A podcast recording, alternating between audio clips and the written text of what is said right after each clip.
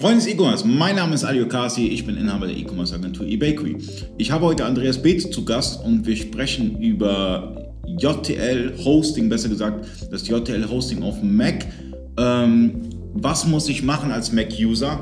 Ähm, ich muss mir irgendwas runterladen, oder? Genau, einfach aus dem App Store. Ja, also im App Store gibt es äh, die Remote Desktop App, die muss ich nur runterladen. Äh, das ist ja schnell geschehen.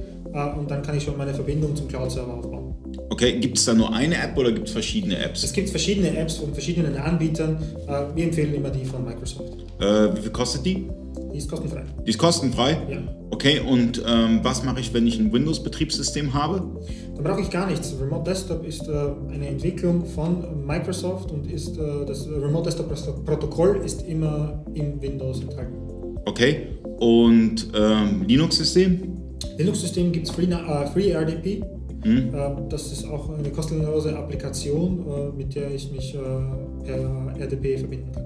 Okay, das heißt, ich kann äh, die JTL äh, über Linux, über Mac und natürlich über Windows äh, nutzen. Natürlich. Bei einem Hosting ist das überhaupt kein Problem. Okay, gibt es weitere Betriebssysteme, die du so mal kennengelernt hast? Ja, Chrome OS zum Beispiel ne, von Google. Hm? Ähm, das gibt's. Äh, da gibt es noch keinen Client dazu, das macht man dann eben direkt im äh, Browser.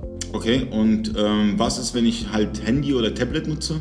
Äh, auf den meisten, also iOS oder auch Android, ähm, haben beide auch Apps von Microsoft, Microsoft Remote Desktop Apps, die ich mir installieren kann. Hm? Oder ich nutze äh, Browser Access und äh, für die Wavi Browser aus. Okay, und ähm, was ist ein Unterschied bei also ich habe jetzt ein RDP-Hosting, aber ich könnte ja auch übers, über den Mac könnte ich ja Parallels nutzen. Ähm, da hatten wir schon in, in, den letzten Videos darüber gesprochen, dass ähm, das ein bisschen langsamer ist. Naja, man muss sich das so vorstellen, dass auf dem Mac jetzt nicht nur das Mac OS als Betriebssystem läuft, sondern bei Parallels läuft zusätzlich zum Mac OS auch ein Windows, in den meisten Fällen Windows 10, Hm. auf der gleichen Maschine. Das heißt, äh, es werden zweimal Ressourcen verbraucht, um ein Betriebssystem zu äh, betreiben.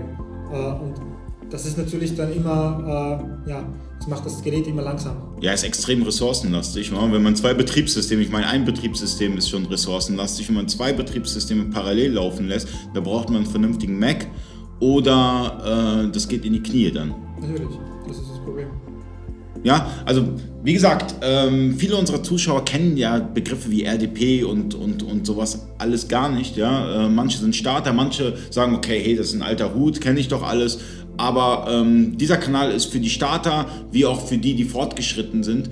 Und ähm, es ist wichtig, auch solche Thematiken ähm, zu besprechen. Und ähm, ja, vielen Dank und bis zum nächsten Mal.